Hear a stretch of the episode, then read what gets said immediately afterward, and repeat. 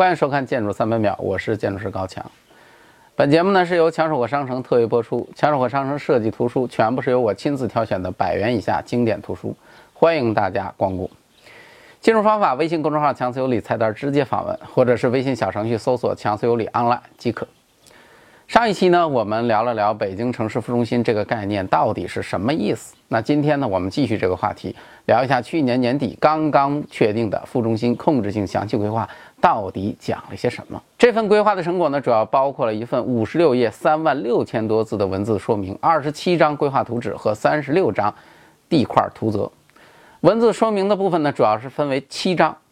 第一章呢是对于说明的总概括啊，干货很多啊，但是并不具体，具体的都在后面各个章节里面。第二章呢说的是副中心如何去承接北京要疏散的功能的那点事儿。第三章和第四章才是说的副中心到底怎么干。第五章呢说的是副中心和通州的关系。有人说呢，副中心不就是通州吗？当然不是。本次规划的副中心核心区只有一百五十五平方公里，只是整个通州的一部分而已。第六章说的是副中心和河北协调发展的事儿，而第七章呢，则是如何完成上面这些东西的方法和考核指标。二十七张规划图纸基本是和说明相对应的，三十六张图则呢，则是在用地层面各种功能更加具体的落位。咱们要是把这些内容挨个说一遍，估计我自己都得睡着了。所以呢，我就和大家简单聊聊这次副中心的控规到底有哪些让人印象深刻的东西。从宏观层面来看呢，副中心的区位啊，决定了未来发展肯定要带着河北的廊坊、大厂、燕郊和香河这四位一块儿玩儿。控规当中呢，也反复提到了这四位，明确表示副中心的建设和这四个地方要通盘考虑，不仅产业要承接，交通上更是要全面对接。除了普通的道路，还有地铁、轻轨，能接的那都给接上。这就意味着正常状态下，未来这几个地方和副中心之间的通勤人数肯定大幅上升。而且呢，为了防止未来副中心也摊大饼，这几个地方的城市发展规模会受到严格的控制，绝对不允许和副中心连成一片，更不要说大规模的房地产开发了，那绝对是严格禁止的。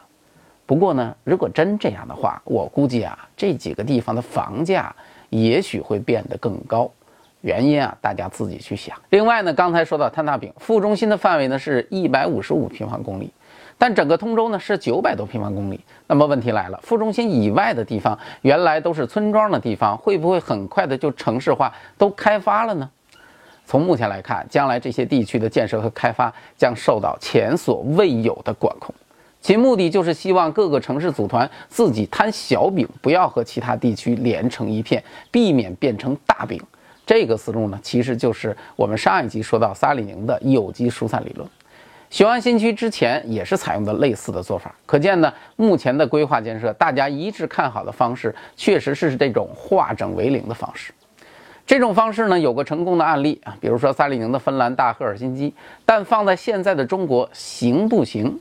不太好说，而且这种方式最大的难度是对于规模的控制，到底多大的规模是最合适的呢？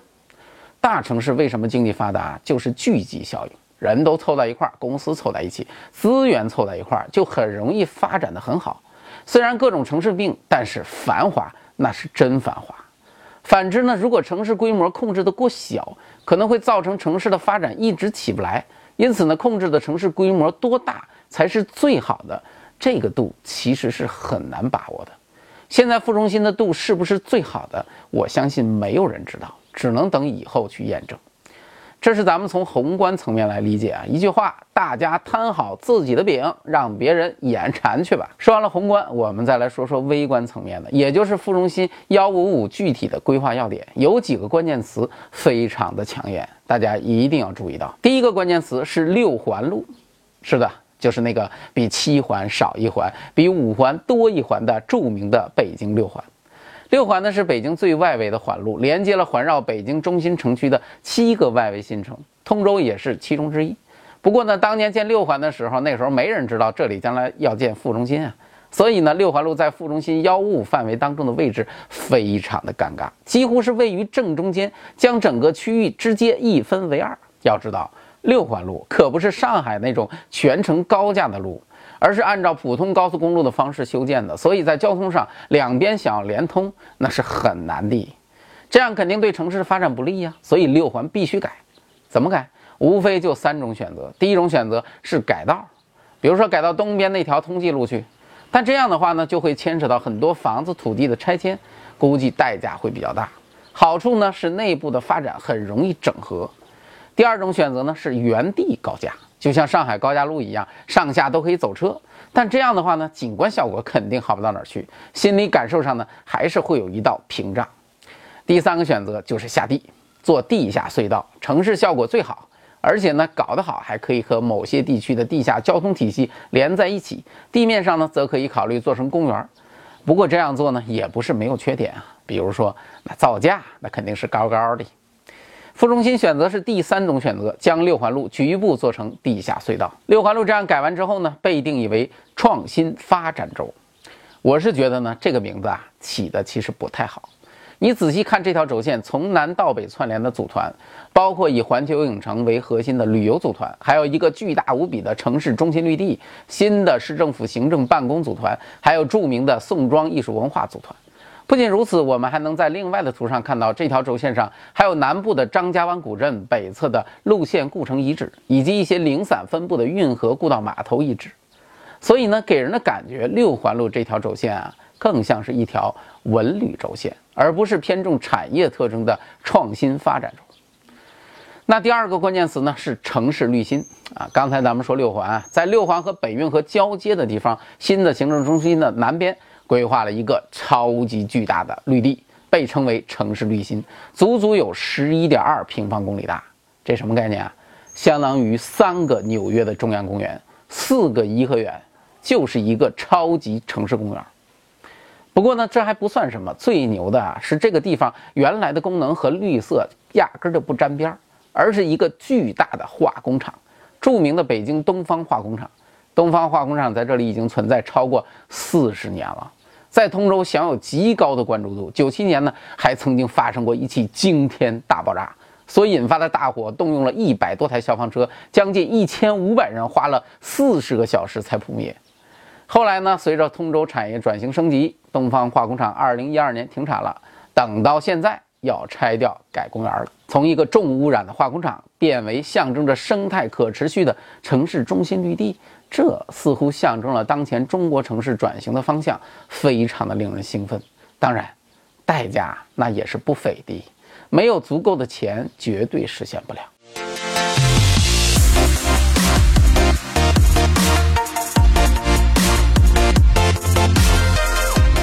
第三个关键词是北运河。北京哪儿都好，就是有一点很遗憾，没有一条像样的中心河流。有的河呢，要不就特别小、特别窄，要不就特别偏、特别远。现在好了，副中心彻底改变这个状况，因为有北运河。这条河呢，就是大家非常熟悉的京杭大运河的北段，所以叫做北运河，是副中心未来的中心河流。北运河呢，原来在通州的位置其实挺偏，我还记得十几年前啊，去通州买房的时候，也去运河边上看，哇，那个时候觉得运河可真是漂亮啊。就是太偏了，谁也没想到现在那儿要变成市中心了。从目前的规划来看，北运河沿岸的建设未来就是副中心的门面，各种好东西都尽量往上招呼。最北边的五河交汇处是规划中的商务中心，高楼林立啊，也就是未来副中心的 CBD。沿着运河呢，再往南，北岸呢是原来的运河公园，设计建造的水准那都是相当高的。南侧呢是规划当中的商务带，现在就已经有很多知名的开发商在那儿开始建设了。沿着运河再往南，就会看到副中心交通枢纽。这个交通枢纽是一个两百多万平米的巨无霸，总投资两百亿，将来将是副中心绝对的交通中心。再往南呢，是市政府所在地运河森林公园和城市绿心。毫无疑问啊，未来这条运河的两岸就是副中心最漂亮的地方。运河被定义为生态文明带，长约二十三公里，面积约四十一平方公里。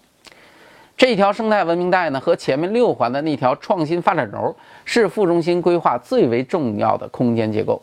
北运河的打造，从目前来看是最容易实现的。为什么这么说呢？一方面是因为运河本身的基础就很好，原来两个公园都建得不错；另外一方面，运河边上的土地规划当中都是公建为主，而且那个土地价值，你想都想得出来，肯定是很高啊。所以未来很容易出现高品质的建设区。那说完了北运河，咱们趁热打铁，再说一说第四个关键词：通州堰。在说明当中呢，提到了一句话：构建通州堰系列分红体系。通州堰是个什么概念呢？在空规当中并没有说得很明确，在哪儿建，怎么建？所以问题就来了，这个通州堰是怎么回事呢？有什么用呢？我们需要对比另一个伟大的水利工程来说这个事儿，那就是著名的都江堰。都江堰位于成都的西北方向，是流入成都平原的岷江上游。在历史上，岷江曾经是成都平原的噩梦呀，经常发生大的灾害。这个水患，只要水一大，下游的成都平原立马就变成大海。直到后来，李冰被派到成都来当领导了。李冰父子的时代呢，是战国时期，当时成都这个地方呢，是属于秦国管辖。父子二人呢，带领当地的百姓修建了都江堰。简单理解呢，就是把岷江水在上游做了一个分流，一支外江用于行洪排涝，一支内江用于灌溉。结果呢，是既治理了岷江的水患，又解决了农田浇灌的问题，直接让成都平原从此变成了天府之国，那牛的不得了。通州堰也是类似的思路。通州这个地方在北京是属于低洼地带，而且遍布水网啊，大大小小的水系啊，竟然有八九十条之多。当然，这些河道相当一部分都是人工挖掘的，而且呢，和南方不同的是，这些河道除了那些主河道以外啊，大多数河道并不是常年有水的。这就是北方城市的特点：水大的时候稠得很，因为真的挺大的；没水的时候也是真没有，干死你。对于副中心的建设来说，最理想的效果肯定是水可以自由的控制，啊，要多就多，要少就少。旱了我就用干流补补水，涝了我就多排一点，这样就有了通州堰的概念。在后来对水务部门的采访当中呢，我们可以了解到，通州堰主要是一系列工程措施，在本运河的上游温榆河、宋庄地区去建一个蓄滞洪区。简单理解呢，就是一个巨大的水坑，啊，洪水来了可以临时存一部分水，像水库一样。减少下游洪水的压力，然后在通州的北侧呢建一条新河温潮减河，将温榆河的洪水再分一部分到潮白河，最后呢再对温榆河、北运河进行河道的拓宽等等这些工程来增强它的行洪能力。那么通州堰工程到底有什么意义呢？一方面，既然是副中心了，那各方面的标准和要求不都是水涨船高吗？比通州高了很多。包括防洪标准，这个通州堰可以减轻各条河道为了要达标而产生的额外的压力。另外一方面，对于水量的控制能力，直接会影响到城市内部各个河道的效果和价值。如果河道的水面常年稳定在一个高度，你想想那效果多爽！人与水的关系多容易亲近啊，岸边的景观也非常好做。反之呢，就差得多了。说完上面四个关键词，我就把副中心的一带一轴说完了。最后再简单提一下组团中心和家园中心。在副中心里，非常高调地提出了要建设十二个民生共享组团和三十六个美丽家园。组团呢是有组团中心，家园有家园中心。那这个中心是什么呢？我们来看一张家园中心的效果图吧。这个里面呢，我们能看到啊，有图书馆、老年活动中心、儿童活动室、菜市场。卫生服务中心、体育健身中心、行政服务中心、商业等等，怎么样？是不是特别高大上呢？哇！一瞬间，我好像看到了特别美好、幸福的未来生活。不过话说回来了，这些东西啊，难道不是之前居住区规划设计时候的公共配套内容吗？之所以让我们大家如此的陌生，是因为大多数这些设施其实都被开发商挪作他用了。看样子，副中心以后这些东西可能是要统一整合了。说白了，就是在每一个居住组团里面去搞一个公共会所，这样才能保证真正给到每个人去使用。关于副中心的控规的介绍就差不多了，但是呢，我还是有很多疑问的。第一个疑问，为什么要建那么大的一块城市绿心？这块绿心的周边并没有设计太多的居住与商业，从投资的角度来说，其实真的好浪费呀。而且虽然在规划当中说城区做了绿化环线，还有一堆一堆的公园，但是我们从图上真正直观去看的时候，你会发现整个西侧的城区绿地面积感觉还是有点少哦。还有这个地方原来的用地是东方化工厂呀，改造的难度可以说是非常之大，代价也是非常之大。但如果能拿出一部分用地用于商业开发的话，那不是更加的有利吗？这个公园让我想起了中央公园，相比之下，我们是不是有点太奢侈了？第二个疑问：五河交汇处的商务中心是不是太过于密集了呢？既然是五河交汇处，交通情况那一定是很复杂、很复杂的，地质条件也好不到哪儿去。而且呢，从目前的图上来看，这个地方周围几乎没有什么像样的绿地公园，但居住区是很多的。其实，如果将现在已经规划的那个小环路的内侧、临水的一侧都变成绿地公园的话，似乎看上去更加的合理。一方面可以增加滨水岸线的长度，提高滨水地块的土地价值；而另外一方面呢，可以为这个地方的人提供一个很好的休闲空间，还可以使交通的情况变得更加的清晰。绝对的是一举多得。那第三个疑问呢？是遍布城市的家运中心如何保证未来高品质的运营呢？家运中心的概念其实是很好的，但是一个非常现实的问题是未来的运营。从目前的形态来看，家运中心的项目其实是很难盈利的。如果未来运营全靠政府投资，那对于政府来说将是一笔巨大的开支。而如果放到市场去自由发挥呢？那未来会怎样？其实是很令人怀疑的。会不会过几天这些活动中心就改成小会所了？菜市场没准就变成小五金店了？说白了，公共配套设施的建设与运营是一个长期规划的东西，必须算好经济账，才能保证健康的可持续发展。就此呢，副中心的规划也算说的差不多了。这期的时间比较长，能看到这个地方，那都是我们的铁粉啊！我给大家点个赞。副中心的规划和雄安新区一样，都是全中国非常关注的事情。不仅因为他们的政治地位很高，更重要的是，大家都希望在当前产业发生重大变革、城市命运面临巨大挑战的时候，能够给大家指引一个方向。